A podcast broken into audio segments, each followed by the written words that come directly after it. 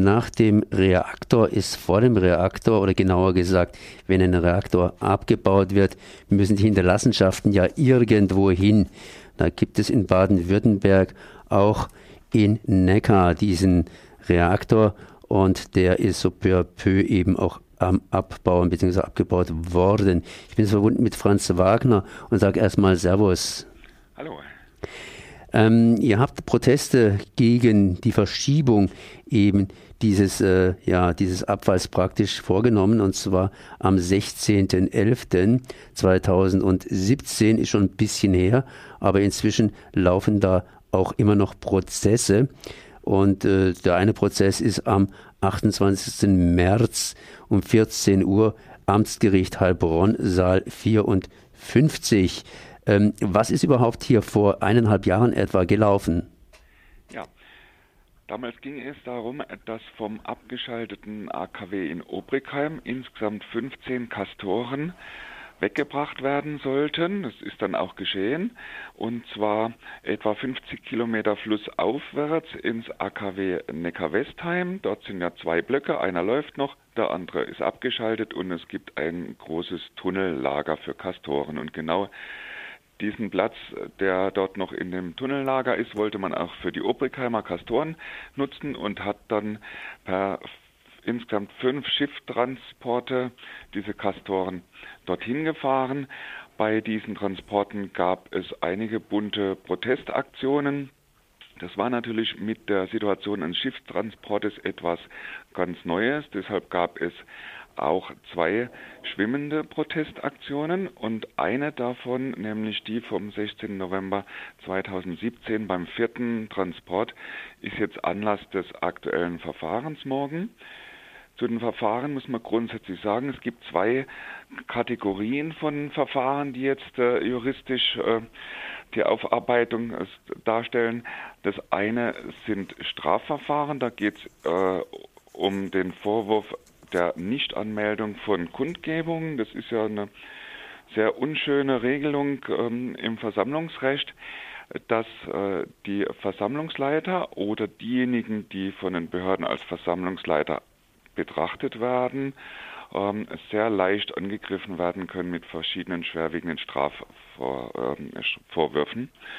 Äh, das ist also die eine Ebene und die andere Ebene der Verfahren sind Ordnungswidrigkeitsverfahren. Da geht es also um Bußgelder, die wegen zum Beispiel wie in dem morgigen Fall ähm, angeblich nicht rechtzeitigen Verlassens einer Versammlung ausgesprochen wurden und gegen die sich dann die Betroffenen wehren.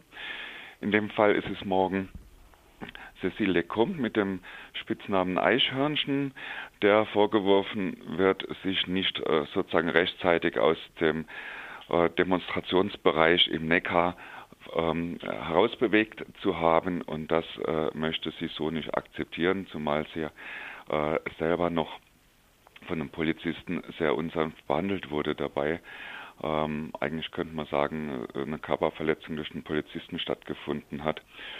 Und dieser Prozess morgen hat dann noch eine Besonderheit insoweit, als es auch wegen einer ähnlichen Schwimmaktion äh, beim zweiten äh, Castor-Transport schon ein Verfahren gab und dieses Verfahren damals äh, gegen Eichhörnchen ähm, ist recht dramatisch verlaufen, denn der, nach unserer äh, Sicht hat der Richter dort mehrfach Recht gebeugt, hat ähm, Anträge nicht angenommen, hat andere Anträge äh, falsch beschieden und hat diese Dinge aber nicht dokumentiert im Protokoll.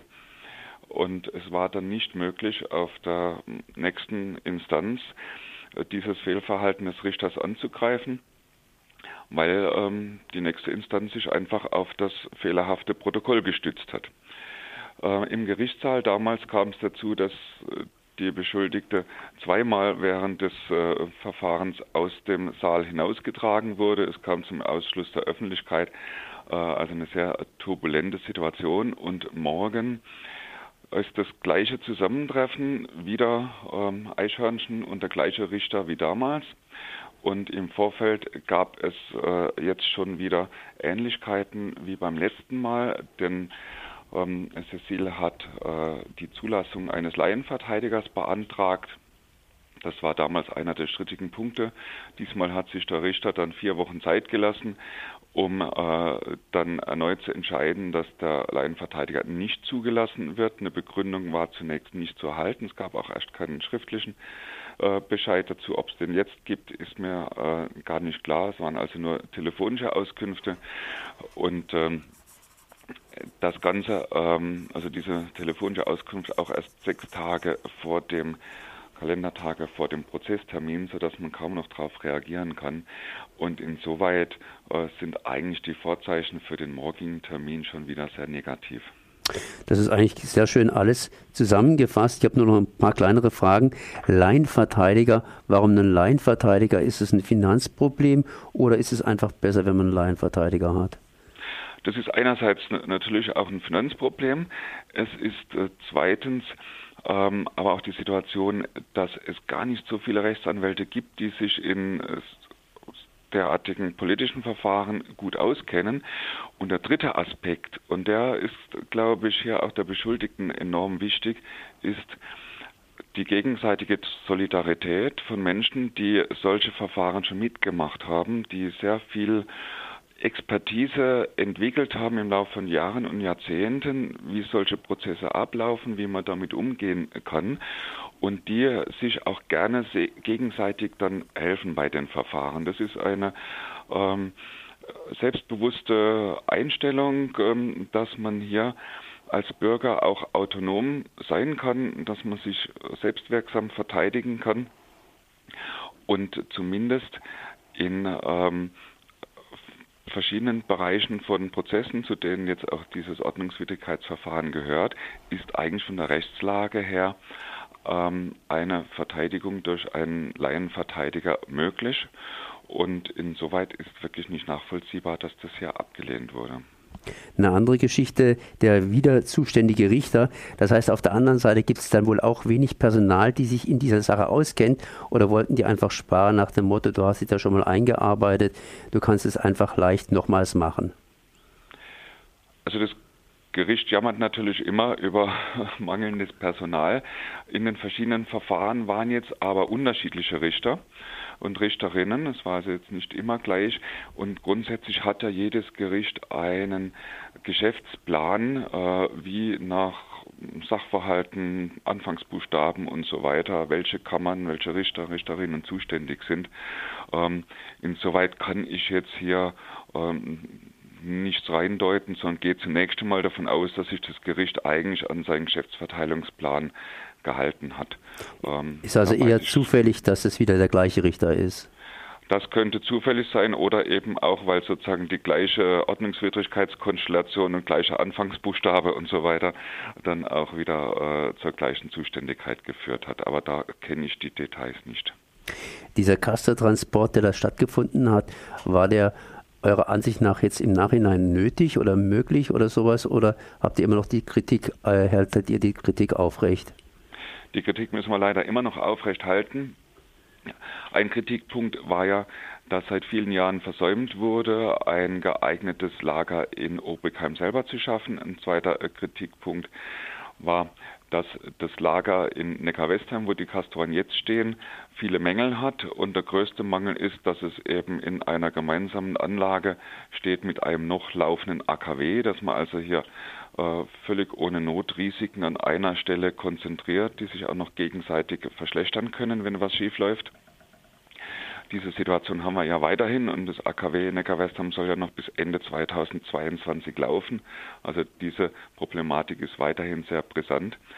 Und äh, unsere Kritik, dass ähm, die, der Transporte selber erstens unsicher waren und zweitens zu einer unnötigen Strahlenbelastung geführt haben. Ähm, das trifft leider weiterhin auch zu. Wir haben sogar im Nachhinein eine Bestätigung bekommen, dass durchaus ein Kippen ähm, bei der Castor-Beladung hätte stattfinden können. Das war einer Kritikpunkte, den wir vorher schon gesagt hatten. Der wurde damals abgestritten. Später hat es dann eine der beteiligten Kapitäninnen wohl doch so geäußert. Das sei besonders kritisch gewesen. Da hätte etwas passieren können, dass der Castor in den Neckar fällt. Ähm, da denken wir natürlich, vorher streitet man alles ab, hinterher ähm, war es dann doch so gewesen. Also wir sehen unsere Kritik bestätigt und unsere Kritik bezüglich der Strahlenbelastung betrifft gerade auch diesen vierten Transport in besonderer Weise, denn zunächst einmal waren an der Schleuse in Heilbronn die Schiffe gestoppt worden also das eigentliche Transportschiff und das Begleitschiff, wegen der Protestaktion. Und dann hat aber die Einsatzleitung der Polizei entschieden, dass die Schiffe wieder losfahren und unmittelbar an den Protestschwimmern und Schwimmerinnen vorbeifahren. Der kürzeste Abstand zum Castor-Schiff waren dann zwei Meter. Das ist völlig skandalös. Dafür gab es keine sachliche Rechtfertigung. Man hat aber die Aktiven im Wasser erstens durch die Strahlung belastet und man hat zweitens sie auch in Gefahr gebracht. Es wurde ja im Vorfeld von der Polizei mit dramatischsten Schilderungen äh, beschworen, was alles passieren kann, wenn man in, die Nähe, in der Nähe eines solchen Schiffes schwimmt, äh, Verletzungsmöglichkeiten durch die Schiffsschraube, durch Sog und, und, und. Und dann hat man genau diese Situation eigenaktiv seitens Polizei und äh, Schiffsführung äh, dann hergestellt. Das finde ich kriminell. Ähm, und auch da muss man sagen, da sind unsere Kritikpunkte leider immer noch gültig. So Franz Wagner, Pressesprecher Bündnis Neckarfrei, beziehungsweise ja Bündnis Castorfrei. Ja, Neckar-Castorfrei. Neckar-Castorfrei, genau. Ja.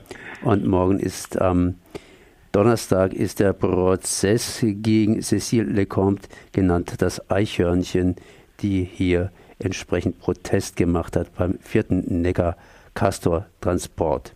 Ich danke mal zumindest für dieses Gespräch. Merci.